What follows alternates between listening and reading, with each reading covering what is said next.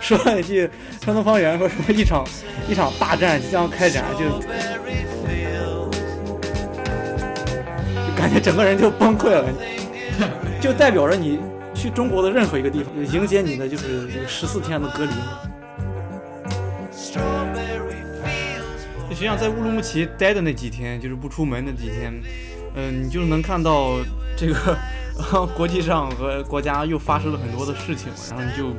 这个待在乌鲁木齐的一个一个很小的房间里面，你就你觉得这个和世界好像就和你 就脱轨的那种感觉一样。然后你另一方面，你又好像又参与在一个非常呃重要的事件里面，你又在这个乌鲁木齐在这个疫情发生地经历这一切一切。就还呃还蛮感慨的那种感觉。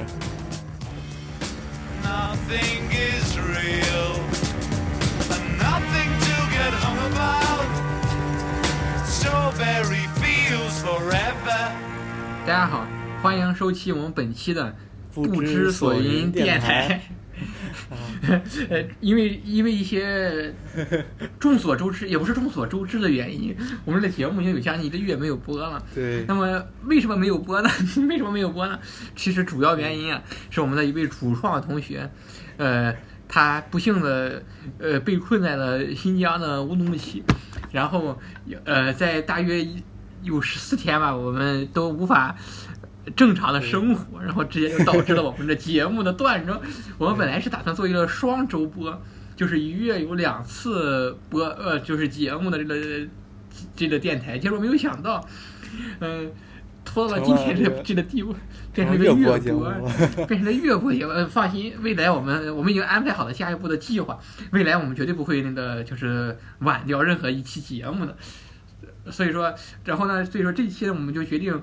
话不多说，这个姚航刚刚从乌鲁木齐回来，然后先趁热打铁做一期 special 的节目，让他讲讲他在乌鲁木齐神奇的见闻。好，姚航，hello。哎，大家好，我是姚航，又和大家见面了。这个最近 对，在乌鲁木齐这个呃被困了一段时间，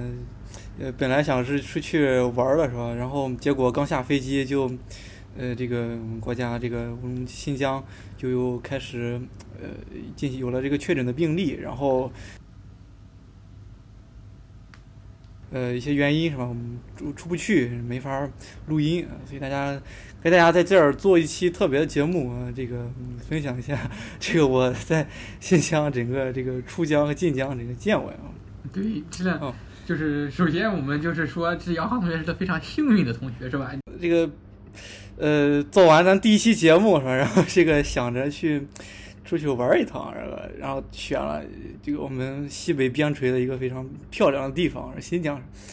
然后结果，我是十五号到的乌鲁木齐嘛，然后十六号就开始说有一例确诊病例了，就还刚好是我所住的那个区。然后紧接着到晚上开始呢，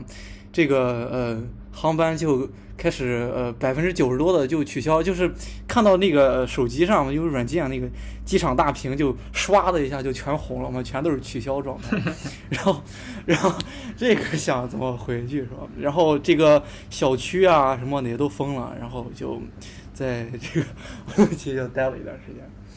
对吧？哎，那你那就我们大家讲一下，就是。比方说，这个当当大家发现这个有这个事儿的时候，大家大概的心理状态是什么样？就是你怎么想呀？然后大概社会上的普罗大众是有什么想法？然后社会上没有出现一些什么有趣的现象？呃，其实我呃我观察的不算很多哈，因为我大部分时间可能在外面确实很少。我是十六号下午的时候，十六号下午的时候去了一个呃新疆呃乌鲁木齐的一个景区，叫哈熊沟。这个地方确实很漂亮的一个地方，小河。是吧，在山间流过，这个就很漂亮。羊肉串也好，对，羊肉串也也很好吃。那在新疆 是喝什么啤酒啊？呃，这个有意思。这个新疆有一个特别牌子，叫做乌苏啤酒，大乌苏。你你喝过没？还有所耳闻。不，我们在青岛没喝什么乌苏啤酒。乌苏，它它。乌苏啤酒呢，就是后劲儿很大，它它它它它劲儿挺大的。但是就是你喝青啤，我觉得还是不太一样。就是你像青啤喝完以后，可能嗯，就我不知道怎么比较，是我可能平常喝的多的是有对，那个乌苏是度数很高吗？还是就是说，呃，度子还好，呃，反正比青啤高一点儿要，然呃，然后它也分这个红乌苏和绿乌苏嘛，红乌苏劲儿要更大一点儿，然后就是，呃，你就喝，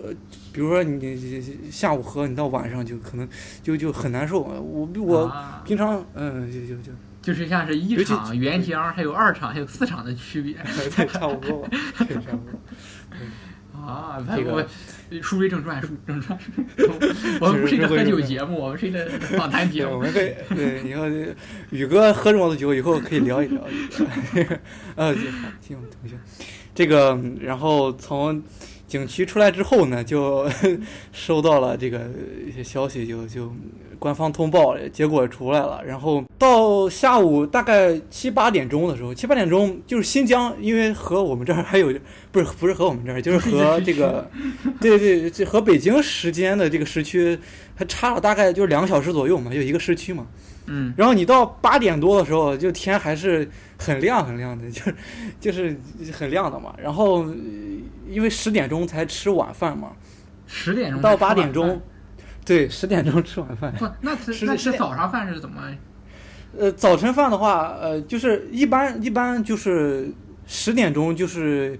比较呃多的一个上班的时间，就十点。就早晨十点点是上班。对对早上10点他是早上十点上班是像类似于我们早上九点上，就公务员是。呃，对对对对，就是公务员的，公务员的上班时间就是十点。那我们这边公务员儿大概是八点半九点上班，对对对，就大概就是两呃两个小时，可能一个一个多小时。下班那肯定要晚一些吧？呃，这个我还真不知道。那那睡反正肯定觉什么得晚一点。时候睡觉吗？睡觉睡觉就十二点，十二十二点钟左右，十二点左右睡觉，就嗯就是就是晚十晚两个小时左右。比如我们平常，不变，就像呃，对，就是时间吧，对，因为因为在美国就是就是每个地方时区都不一样，就像加州有加州的，然后纽约州有纽约州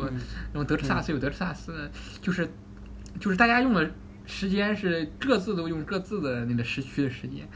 怎么说呢？反正这个有利弊，因为就是在美国，就是大家说说的很方便。你看，确实，但是你像美国，它像那个经济发展程度还是比较比较均匀的嘛。你像至少不会说像西部和东部这种，你可能用需要用到这个时间的这个嗯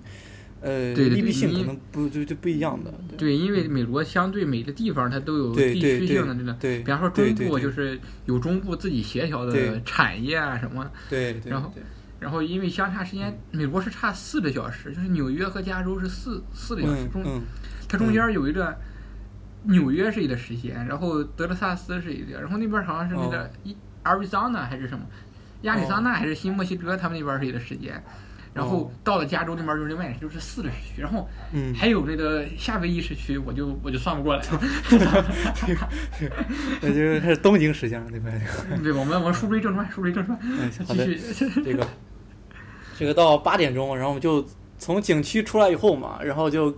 就开始就基本上就你到小区下面那个居民的区的时候就，就觉得大家就开始有点乱了那种感觉。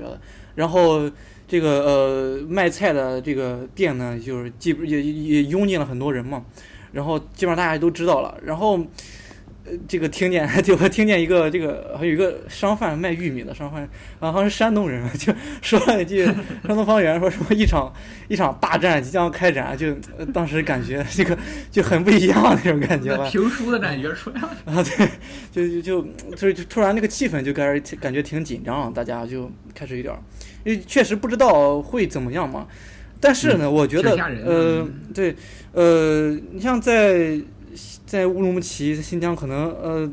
大家的状态和我们呃和和这个呃东部地区可能还中东部中部地区还有点不一样的，可能哎这个他们的反应就没有没有我们这这个这种嗯呃封封城啊，或者说呃有某种管控力呃管控的话，那个反应那么强烈了。呃他们那个因为呃新疆啊乌鲁木齐他们那个社区的网格化管理还是他挺挺重这个东西的。对啊，对，呃因为他们需要更多的关心这个对这个问题，对就是对对对，管理的比较一对对一些一些原因嘛，大家对管理比较到位。对。哎，你像他们这个啊，那他们就是第一波疫情的时候，他们他们那边情况怎么样？就是呃就是咱们过年的时候，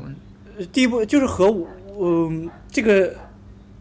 就是一新疆的，它这个整个的呃在过年那一批的，就是感染人数基本上算是最少的了。然后啊呃，当然，当然还是很严格的。但是我听当地的这个，在这个呃新新年的时候在那儿住过的，就是就是这一波还比当时新年那一波还要更严一点儿，就是就是会有有那种比原来那个更严格的那种感觉。那那这就是那个，比方说新增的人数和确诊的人数是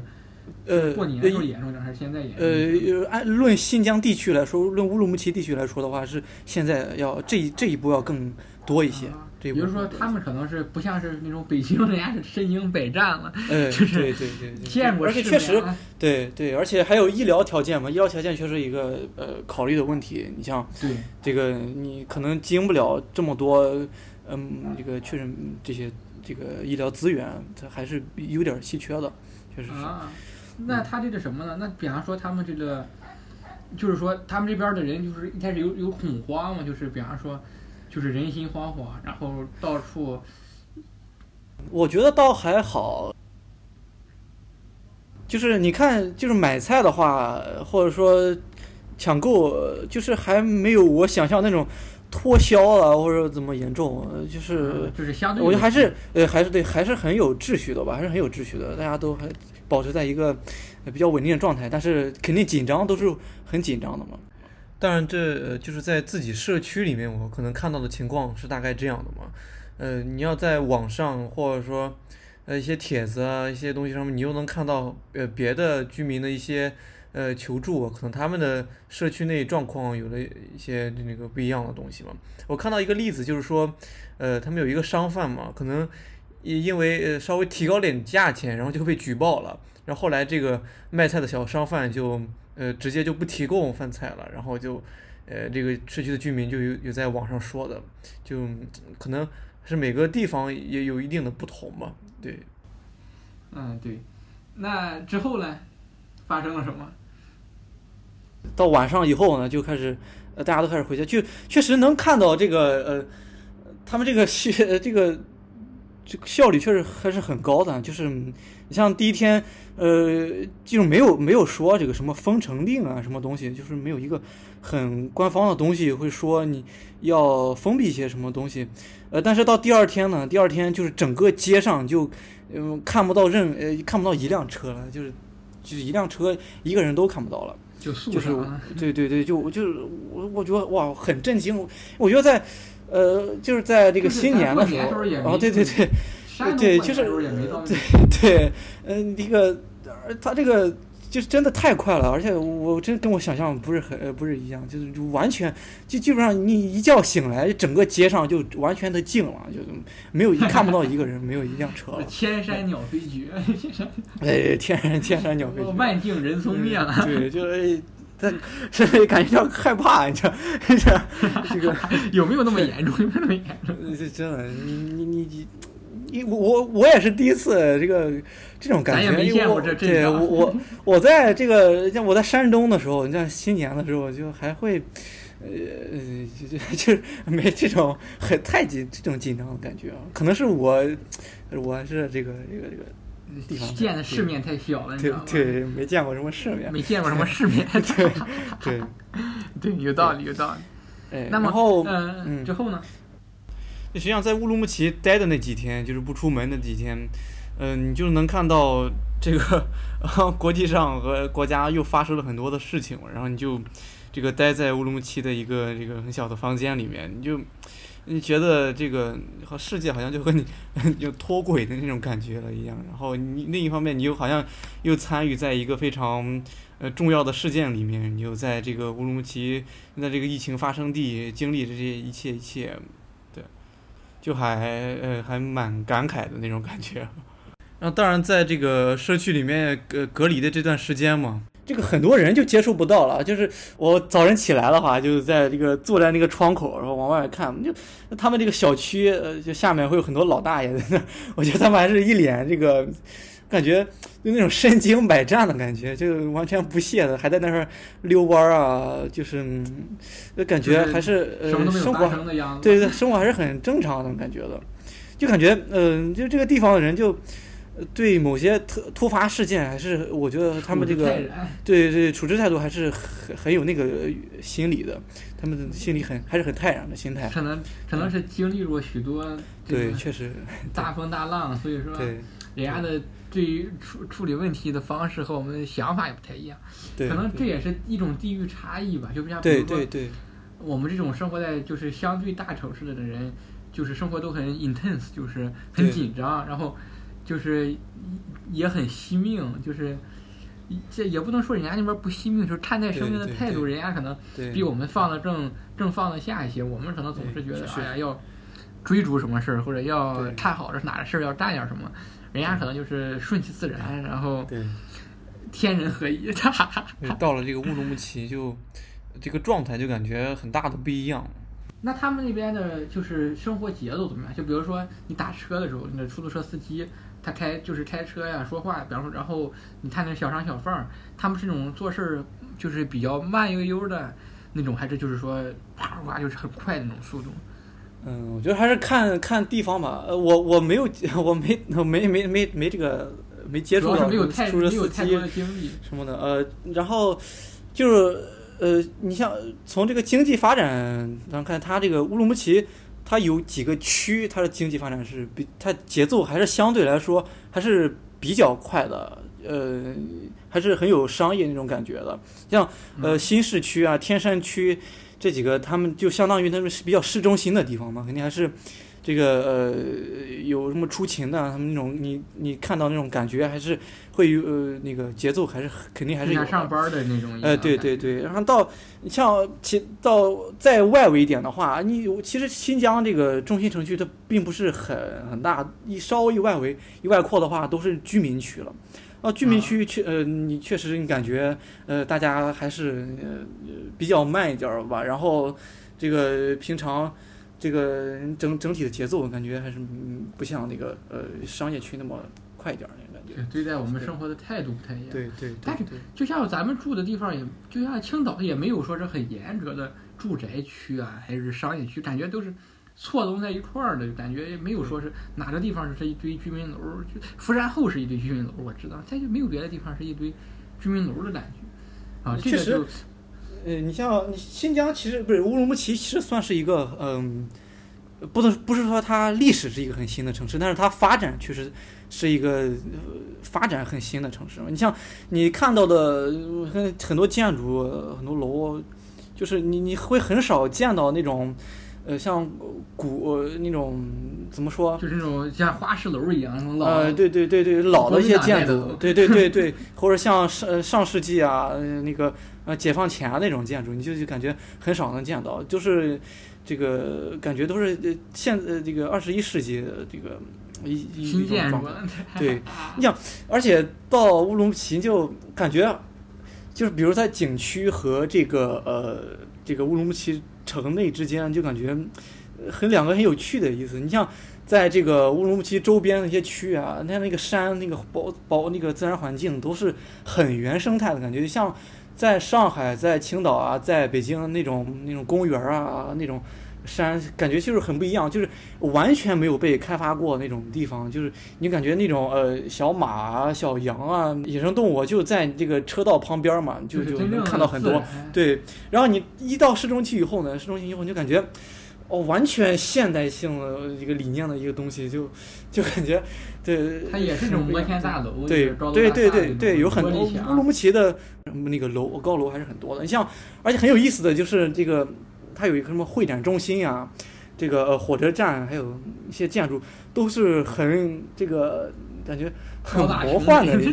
很魔幻的一些建筑。它它它它修修的就这个线条啊，就就很很很有意思，就感觉。啊，它就比较像那种，就像那种美国城市，就是有的城市旁边什么国家公园啊什么，其实那种挺好的，就是那种人家的规划是就是比较宜居啊。如果说你有比方单单单门的那种，比方说居民区，然后还有城市的，就是大概开车一小时左右，还有那种很保护的很好的。自然自然景观，那就是那种非常宜居的城市，就像美国那种什么就就像什么盐湖城啊，美国什么犹他州那种，科罗拉多州那丹佛那种感觉，哦哦，那种很自然，就是又有 nature，但是也还就是也有那个 downtown 的那种嗯，那种感觉嗯。哇，那我真的挺想去，我就去转过机，我我去我去迪拜时候转过一次机在乌鲁木齐，我倒真是没去过，下次一定要去玩一下，下次去玩一下，都觉得有点是个好地方。对，真的很有意思。No one I think is in my tree. I mean, it must be high or low. That is, you can't, you know, tune in, but it's alright. That is, I think it's not too bad. Let me take you down, cause I'm going to. 好，那么你就是当你停止了一切活动之后，你们大概是什么时候开始做那种核酸检测呀，然后排查呀？这是开什么时候大概开始？嗯，呃，官方这个在疫情开始第二三天的时候，官方就开始说了嘛，就是会全员开始进行一个核酸检测。那么大概到第呃五天、第五第六天的时候，我具体记不清楚了，就开始呃排到我们社区了，然后就开始进行了第一轮第一轮检测。呃，然后这个检测呢是，呃，就是它不会给你结果的，它是混检嘛，那种混检就是五个人的样本放在一块儿，然后把五个人的这个样本一块检测，如果有什么问题了，那呃再重新检测一遍，没有问题就就你就没事儿了，然后不通知你就相当于你这个样本你呃就是阴性的了。哦，那就是它是那种，比方说你需要网上预约吗？还是呃不需要不需要呃，就是就是在就是挨家挨户敲门这个一样，就是他会在这个楼下喊你哪个单元哪个单元就下来，然后在群上，因为对对对对，因为社区他会有群嘛，然后就也通知的就就这样通知的。那那他这个地方，比方说没有手机的人怎么办？然后，嗯，嗯，就是也没有联系方式，或者那种相对简陋的社区怎么办？核酸检测肯定是能够检测到的。我觉得他们，他们应该肯定会有那种呃特殊的人的帮扶的政策。我觉得他们这个干部还是很称职的，就是他们会到呃具体到每个人每家户，他每每户他会都有会有一个包户干部，这个人就负责联系你这一户嘛。然后我觉得嗯应该没有什么设备的话，肯定会有其他的这个这个联系方式啊，或我觉得应该都会有的。那在新疆，像是你们都用健康码吗？因为我听说在西藏，他们很多人是没有健康码的，他们都是用就是这种纸质的健康码。呃，对，呃，像在山东也有，呃，我我在山东也见过，就是它可以这个打印出来一张嘛，呃，当然这个确实是比较麻烦的，你你出行的话没有健康码，肯定有这种情况，然后你，嗯、可能没有健康码不让你通过，肯定也是有这种情况的。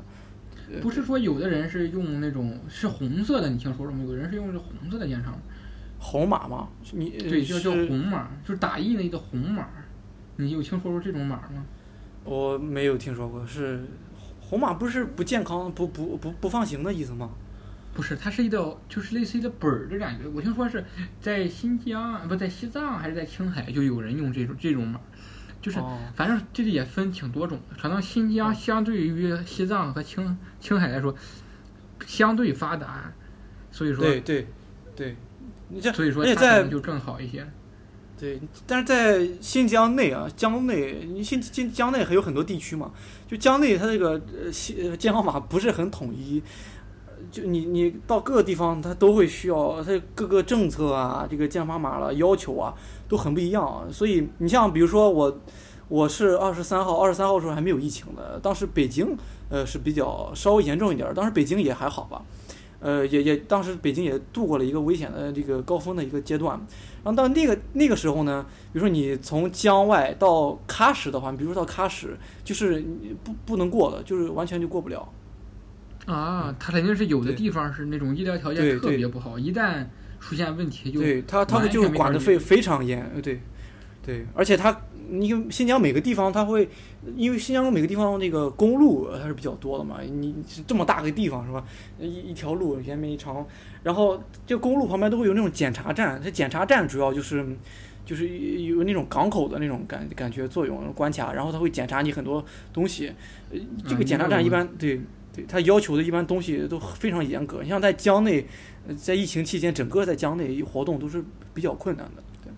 其实这个也真是，因为对于在新疆来说，其实频繁的检查是一个常态化的事情，就是不仅是在呃疫情期间，对就是对对在在平就是很平时也是一个常态化是的事对其实这个就是一个挺矛盾的事儿。你说，其实你说，如果在常态化的，就是在平常的时候，这种方法从我们角度上讲，其实是一种不是很经济的做法。对对对，是的，但是在特殊情况下，它却显示出了它的作用。这个其实这这件事儿其实就挺值得我们反思的，因为我们经常就是现在我们的优势其实是很大程度上建立在之前我们的劣势时才体现出了现在的优势。对那么对将它们进行比较，我们是否还存在一些优势呢？这就是一个其实挺值得思考的问题。对，那实际上就是看你的，呃，看各个不同在不同状态下的诉求吧，是吧？对，就是你的你理解的什么是好，然后你你追求的是哪哪一种情况，哪一种东西。对对然后，实际上就是做出一些对比标准的，对对对对对，就是不同的价值下衡量这件事儿得出的结果是不同的。对对，那么呃，那么我听说你还做了两次核酸检测，你第二次是什么时候做的呢？对，我呃，因为我如果我要出疆，你我在这个我在这个当时官方通报那天嘛，从景区出来，在车上我一看这个。呃可能不太好，然后我就想着怎么走，怎么走。那当天当当天晚上呢，又没有航班，没法 没法走。当时还没有考虑火车这条线，那肯定我一直都没想过能坐火车这个事儿。哦然后你是坐火车回来的吗？呃，对，我是坐火车回来的，这个咱慢慢细讲是吧？然后，呃，到了第，就是在呃这个整个在在这个社区在家里的期间嘛，就会就会想怎么走嘛，想怎么走。嗯当时呃，一当时能看到很多这个这个这个通知嘛，就是机机场港口啊，这个火车站它会需要一个你出疆的话需要一个核酸检测证明。那这个证明刚才说那个呃全民核酸是不给这个证明的，所以你只能去医院做，只能去这个检测机构去做。所以我就呃在后期在第呃在二十多号的时候又联系了一下社区，然后社区又带我去这个新疆的这个医院又做了一个检测，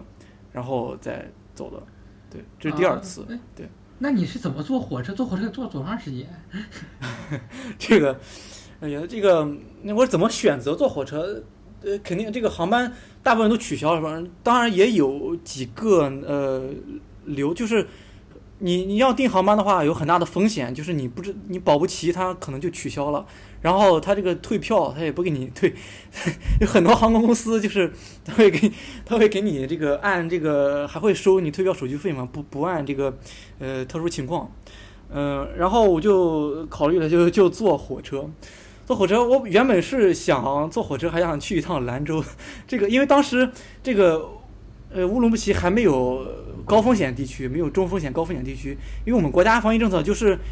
它是很按这个高风险和中风险地区来算的。你因为你当时啊，你不到级别是不能。对对，不到级别，你不到级别的话，比如说我前几天出去的话，我还我甚至呃出了江以后，我到哪儿都还可以随便玩儿，这都无所谓的。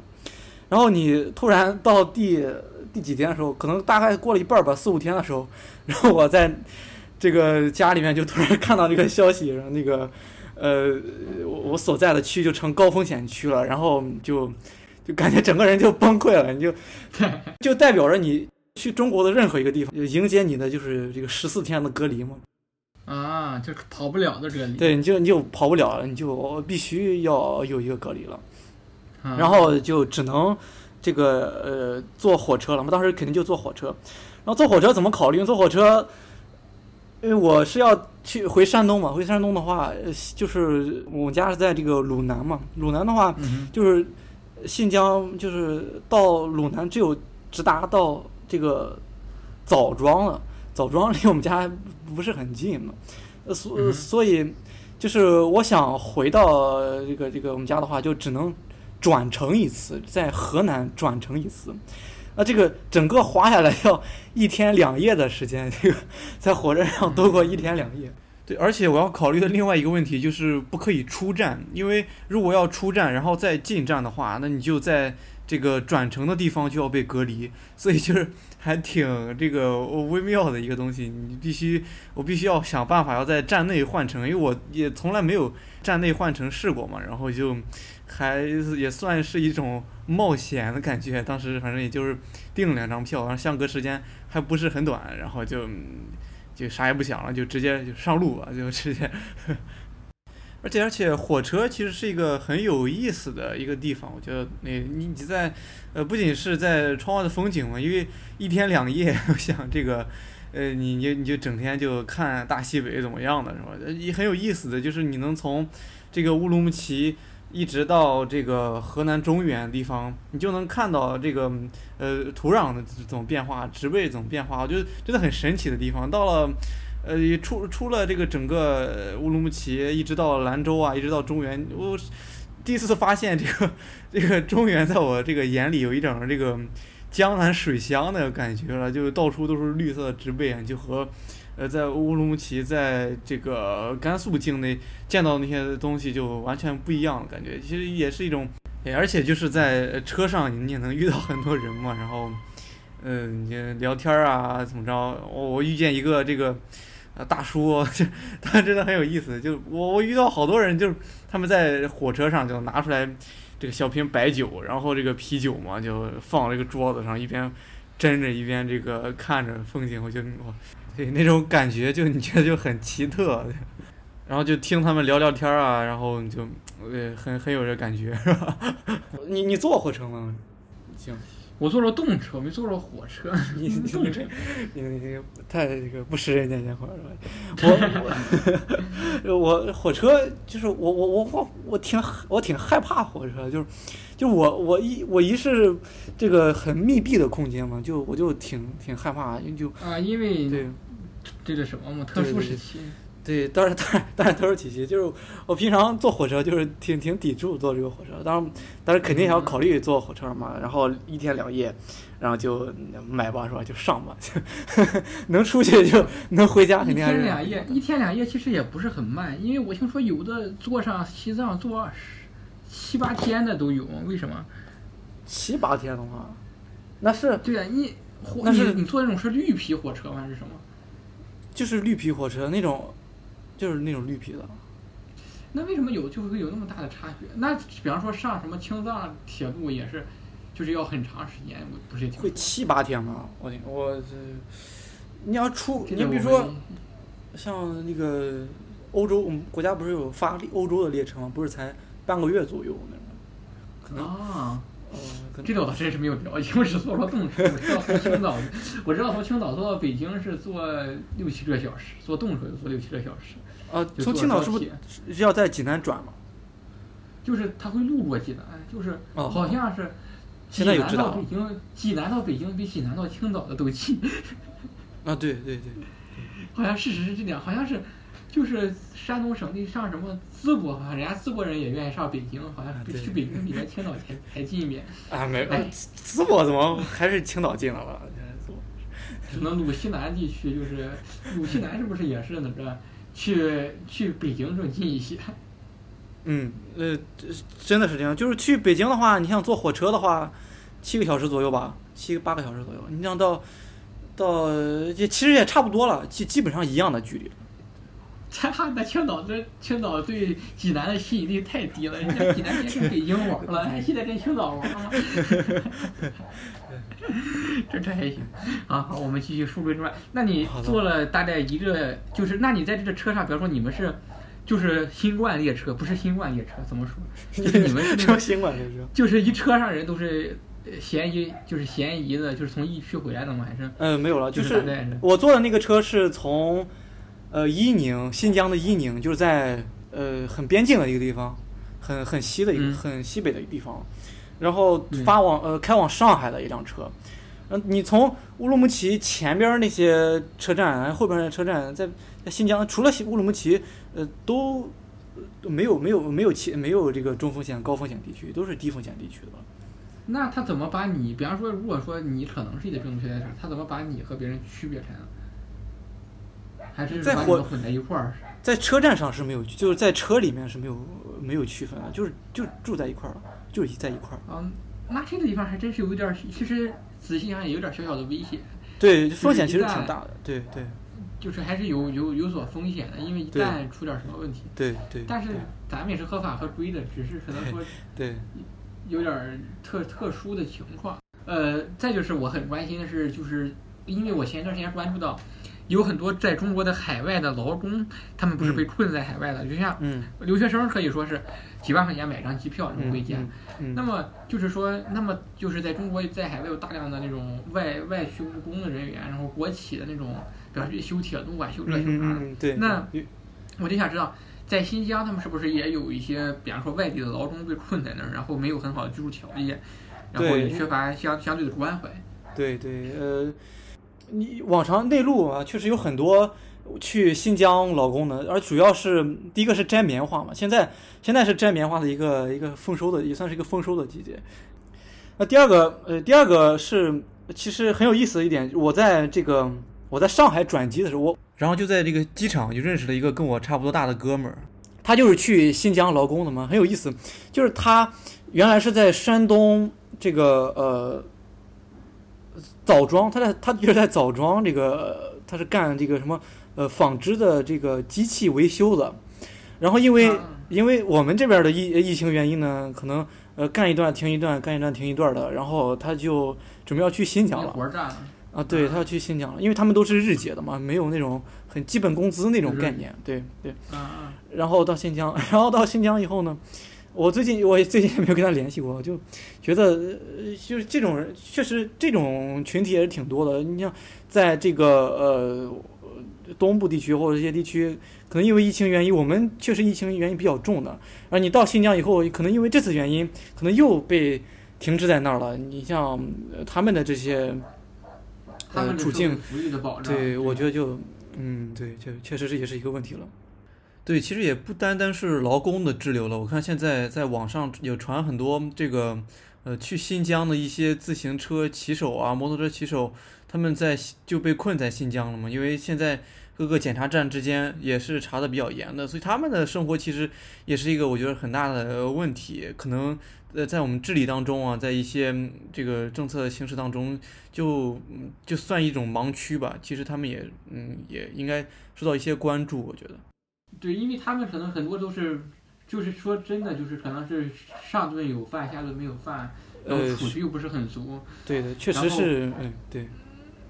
然后而且可能甚至都没有固定的住所，就是要靠工作，他们可能才有住的地方嘛，就是有很多工人都是需要包吃包住的。对，然后在这么艰难时刻，如果说是不给他们提供一些就是按月发的帮助，其实他们挺难熬过来的。对，而且就是像是在疫区，然后如果说他们从疫区回来，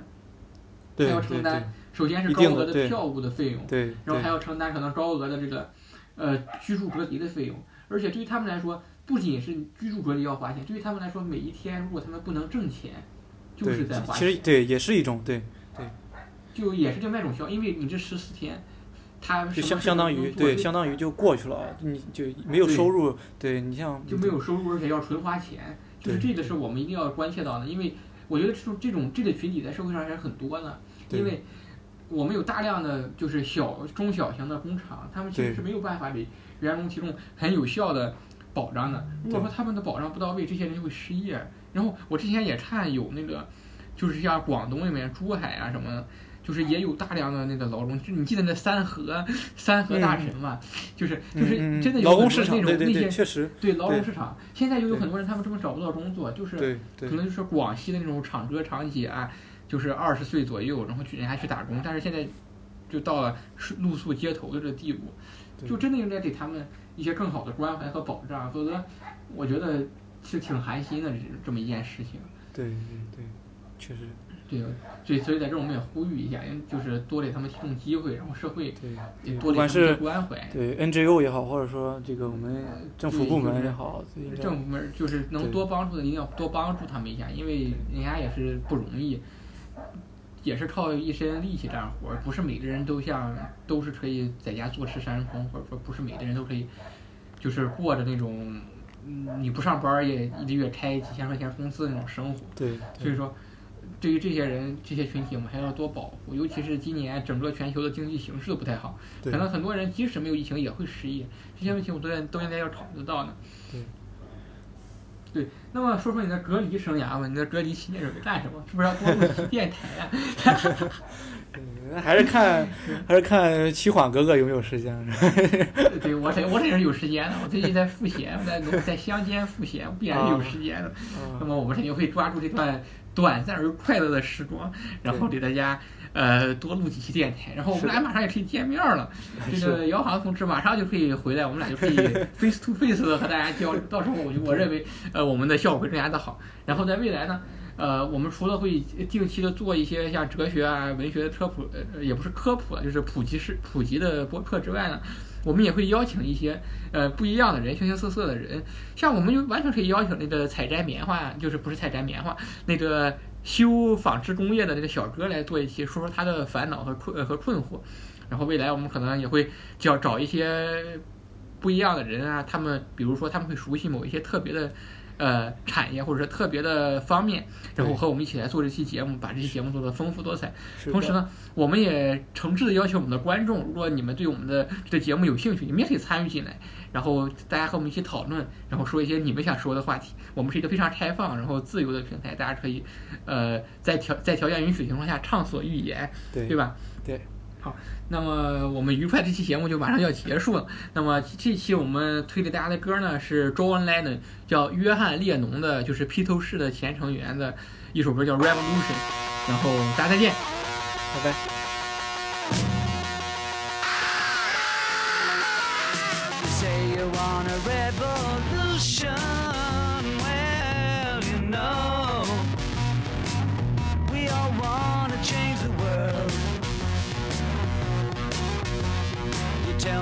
That it's evolution. Well, you know, we all want to change the world. But when you talk about destruction,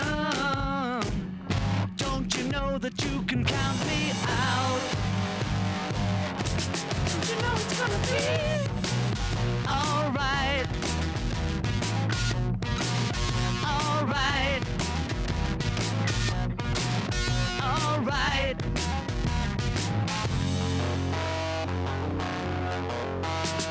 You say you got a real solution.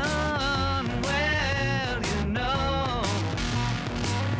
we'd all love to see the plan. You ask me for a contribution.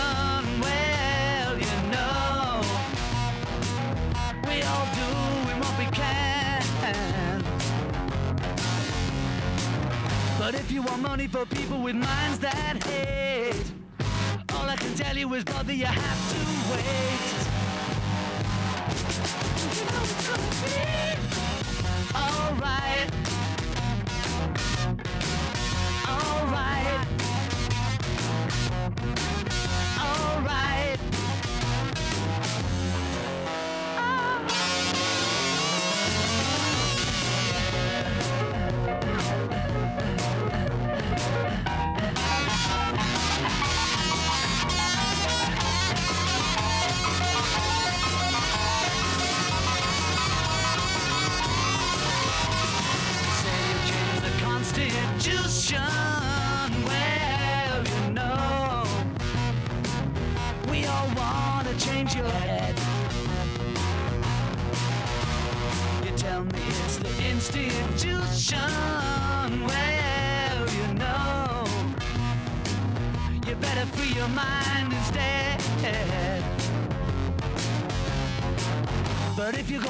Carrying pictures of Chairman Mao, you ain't gonna make it with anyone anyhow.